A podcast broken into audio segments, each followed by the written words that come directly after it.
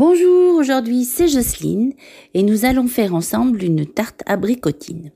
Pour cela, il vous faut une pâte feuilletée, pur beurre de préférence, 500 g d'abricots dénoyautés coupés en deux, 100 g de poudre d'amande, 100 g de sucre, une brique de crème fraîche liquide à 25% de matière grasse, un œuf. Vous allez en premier étaler la pâte feuilletée dans un moule à tarte. Posez dessus les abricots coupés en deux. Pour bien les dresser, mélangez dans un grand bol le sucre, la poudre d'amande, puis la crème fraîche et l'œuf.